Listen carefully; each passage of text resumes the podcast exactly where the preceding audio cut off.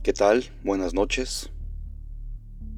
Soy Bernardo Monroy, con mi compañero en cabina, Abdel Granillo. Y este es su podcast para matar el tiempo. Crímenes reales de Guanajuato, México y el mundo. Hoy traemos un caso muy especial, un caso que cimbró a la sociedad mexicana en los años 80. Es el asesinato y tortura de quien fuera agente de la DEA, Enrique Kiki Camarena.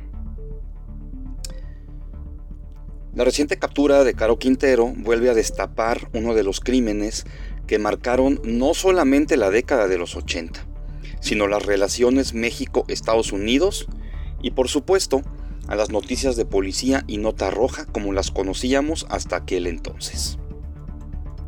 Esta es la historia de Enrique, apodado Kiki Camarena Salazar, el primer agente de la DEA que fue asesinado y fue de una manera infame. Para conocer a fondo la historia de Kiki y por qué es tan vigente hoy en día, que ha sido capturado nuevamente Caro Quintero, hay que remontarnos a los años 70, cuando se funda la Administración de Control de Drogas, o DEA por sus siglas en inglés, en Estados Unidos, con el fin de detener tanto el tráfico de sustancias ilícitas como a los traficantes. Ahora bien, remontémonos al 26 de julio, precisamente un mes como este y por estos días, pero del año 1947, cuando nace Enrique Camarena en México, para después mudarse con su familia a Estados Unidos y ya nacionalizarse allá. Él se une a los Marines y posteriormente a la DEA. Él siempre tuvo esta obsesión, este deseo de hacer lo correcto. Y él llega como uno de los primeros agentes de la DEA y lo mandan a Jalisco. Él, pidió ahí porque era donde estaba la acción, donde era el epicentro de aquel entonces eh, del tráfico de drogas. En fin, eh, Kiki, que era un hombre muy astuto, se empieza a infiltrar en el cártel de Guadalajara como agricultor. Corría en ese entonces el año 1981. Poco a poco comenzó a recabar información que sería de gran utilidad a las autoridades. Pero hasta ese entonces no le acomodaría un buen golpe al cártel. Esto cambia ya en 1984, cuando toma fotografías desde vía aérea, ayudado por el piloto Alfredo Zavala de Rancho Búfalo que era propiedad de Caro Quintero. ¿Qué ocurre a raíz de esto? Que ya había una información concreta y en 1984 450 soldados destruyeron las plantaciones de marihuana del rancho, haciendo perder millones de dólares al narcotráfico, pero también perjudicando intereses de muchas personas poderosas. Kiki Camarena tenía sus días contados. El 8 de febrero de 1985, Kiki es detenido por unos agentes de la Dirección Federal de Seguridad mientras caminaba por las calles de Guadalajara. Le cubren la cabeza para llevarlo a una dirección que era lo que es hasta el día de hoy Lope de Vega 881 en la colonia Jardines del Bosque, donde lo recibió Quintero a base de golpes. Pero la pesadilla estaba por empezar.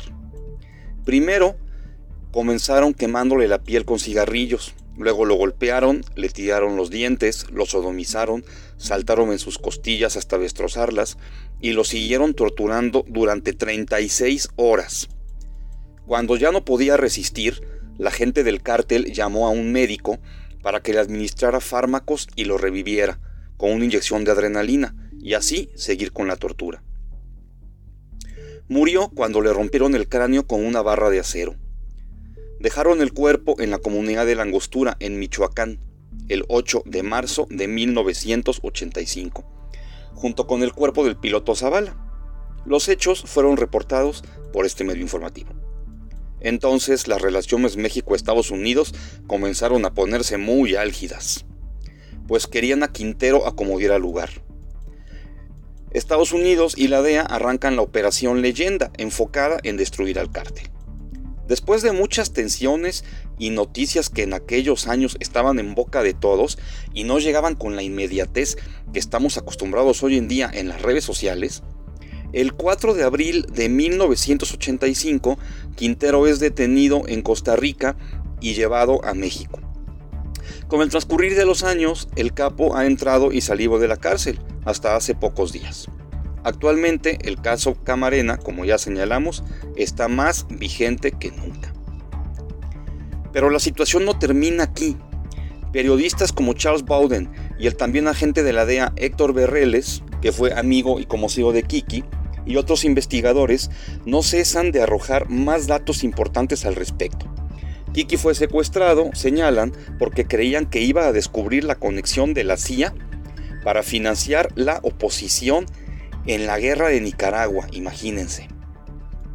Varios directores y escritores han tomado el caso como base. Roberto Saviano, que es un excelente escritor, lo menciona en 000, y también el magnífico autor de la novela policíaca El Poder del Perro, que es un autor excelente, em, vuelve a recrear este caso, a escribir este caso, cambiando el nombre de Kiki, por supuesto. Sobre este agente, su esposa Geneva eh, lo recuerda en el documental The Last Narc, disponible en Prime. Ella dice, le encantaba la acción, no veía la hora de hacer lo correcto y ser, y ser agente era parte de ello. Eso para mí era mucha preocupación. Pero bueno, este es el caso como lo conocemos ahora. Vamos a dar un viaje al pasado leyendo las noticias que en su momento se publicaron con respecto al llamado caso Camarena. Para ello nos dimos a la tarea de realizar una investigación hemerográfica en este diario, buscando las ediciones de febrero a marzo de 1985. Nadie duda que aquel fue uno de los años más importantes de la década.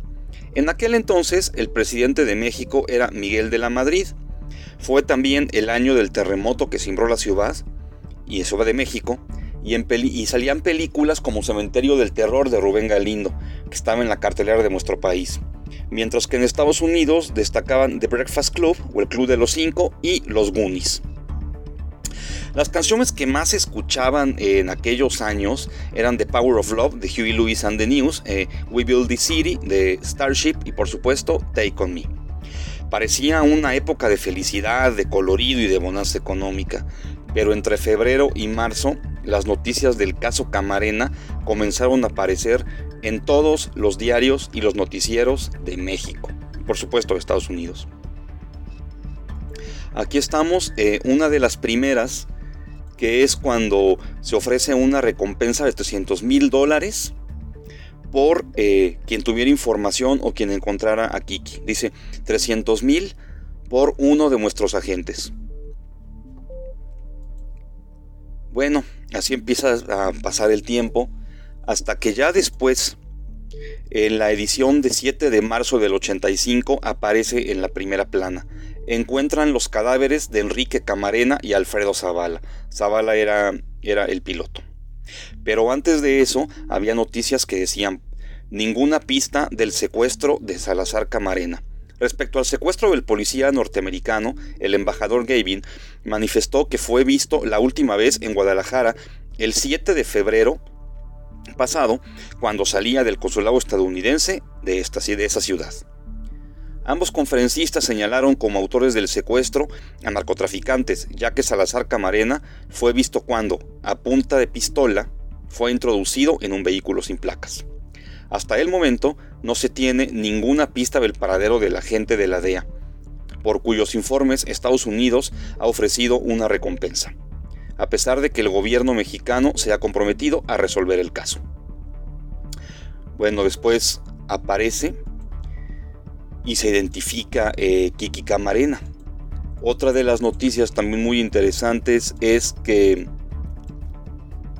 después de 27 días de investigación terminó al parecer la incertidumbre sobre el caso de la desaparición del agente norteamericano de la DEA, Drug Enforcement Agency, Enrique Camarena Salazar y del piloto mexicano al servicio de la SARC Alfredo Zavala Alvear, con la localización de sus cadáveres en una zona rural de Michoacán y su supuesta identificación en el anfiteatro del Hospital Civil de Zamora. Luego de una oleada de rumores y falsas informaciones, este día hicieron sumamente difícil la obtención de datos verídicos ante el hermetismo de las autoridades federales y estatales. Finalmente, fue confirmada por el Servicio Médico Forense del Hospital Civil de Zamora la identidad de los dos cadáveres, lo que si bien hizo terminar la incertidumbre, significa al mismo tiempo una enorme angustia para sus familiares y un peso todavía mayor para las corporaciones policíacas implicadas en las investigaciones que deberán localizar y aprender a los asesinos. Según el enviado José Luis Calderón, director de los servicios periciales de la Procuraduría de Justicia del Estado de Michoacán, entrevistado telefónicamente, los cuerpos fueron encontrados accidentalmente por el campesino Antonio Navarro Rodríguez, quien caminaba por la orilla de la carretera Zamora-Vista Hermosa. El hallazgo se efectuó a 12 metros a un lado de esa carretera y a 900 metros también del rancho Los Mareños donde el sábado anterior agentes judiciales federales se enfrentaron a balazos con la familia Bravo Cervantes, lugar en que, sin embargo, no estaban ese día ni el domingo, cuando los agentes peinaron cuidadosamente la zona. Francisco Rivera Jamba, coordinador de agentes del Ministerio Público Federal de la zona occidental, que comprende los estados de Jalisco, Michoacán, Colima y Nayarit, quien llevó la averiguación previa del caso, se negó a confirmar plena y oficialmente la identidad de los dos cadáveres, aunque aceptó que todos los datos coinciden con los desaparecidos Camarena y Zavala Alvear. Negó también que se hubieran presentado familiares a efectuar la identificación de Zamora. Aquí va creciendo también el caso, se va haciendo cada vez más, más notorio y bueno, otra nota es que dice que México y Estados Unidos deben de examinar seriamente sus relaciones. Esta está fechada el 6 de marzo.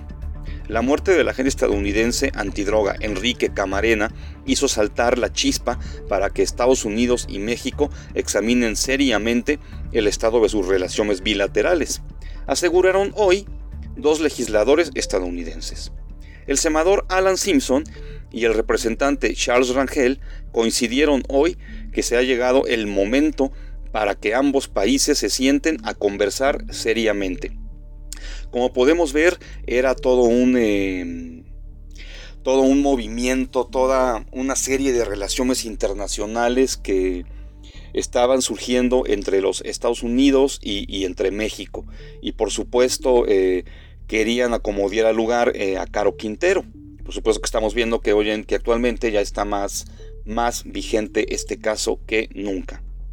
Bueno, aquí está la investigación. Em, cuando aparece eh, que la actividad de agentes de la DEA en territorio mexicano continuará mientras sigan vigentes los acuerdos de ayuda mutua en la lucha contra el narcotráfico, suscritos por ambas naciones, que están interviniendo para que estén sujetos a lo que se acuerde con las autoridades mexicanas. Funcionarios norteamericanos hicieron por su parte un llamado a las autoridades pertinentes del gobierno mexicano para que se unan a ellos en la búsqueda y aprehensión de los detestables criminales, a fin de que sean llevados ante la justicia. Aclararon que no serán que no serán limitados por esta atrocidad, estarán enfrascados en una guerra y no podrán aceptar que Enrique Camarena murió en vano. Aquí tenemos ya el diagnóstico del forense. El título de la nota es Fueron golpeados brutalmente antes de morir. Al lamentar informar oficialmente que uno de los cuerpos encontrados ayer en las proximidades de Zamora, Michoacán, es del agente Camarema Salazar, el diplomático estadounidense explicó que, a partir de los exámenes médicos practicados a los cadáveres, se comprobó que gente de la DEA, junto con el piloto Alfredo Zavala, fueron golpeados brutalmente antes de morir. Sin embargo, agregó, aún no se han aclarado la forma y tiempo en que fueron asesinados. Desde hoy, la sede diplomática y los consulados norteamericanos en México tienen su bandera a media asta, en señal del duelo ante la muerte de Camarena Salazar. El cuerpo del agente de la DEA será trasladado de Guadalajara a San Diego, California, en un avión de la Fuerza Aérea Estadounidense, después de que se le rindan honores y se realicen guardias, donde estarán presentes tanto el embajador Gavin como el cónsul de Estados Unidos de esta ciudad, de apellido Morfil y funcionarios mexicanos. Después, eh, especialistas y agentes del FBI también se encargaron de analizar el cuerpo. Vamos, fue todo un... Eh, fue toda una situación eh, que hasta el día de hoy sigue, eh, sigue, sigue siendo vigente, como lo hemos repetido hasta el cansancio. Esas son las notas que aparecían en aquella época. Bueno, el cuerpo de Alfredo Zavala fue incinerado de acuerdo con la información. Y México eh, ofreció condolencias de la PGR al embajador de los Estados Unidos.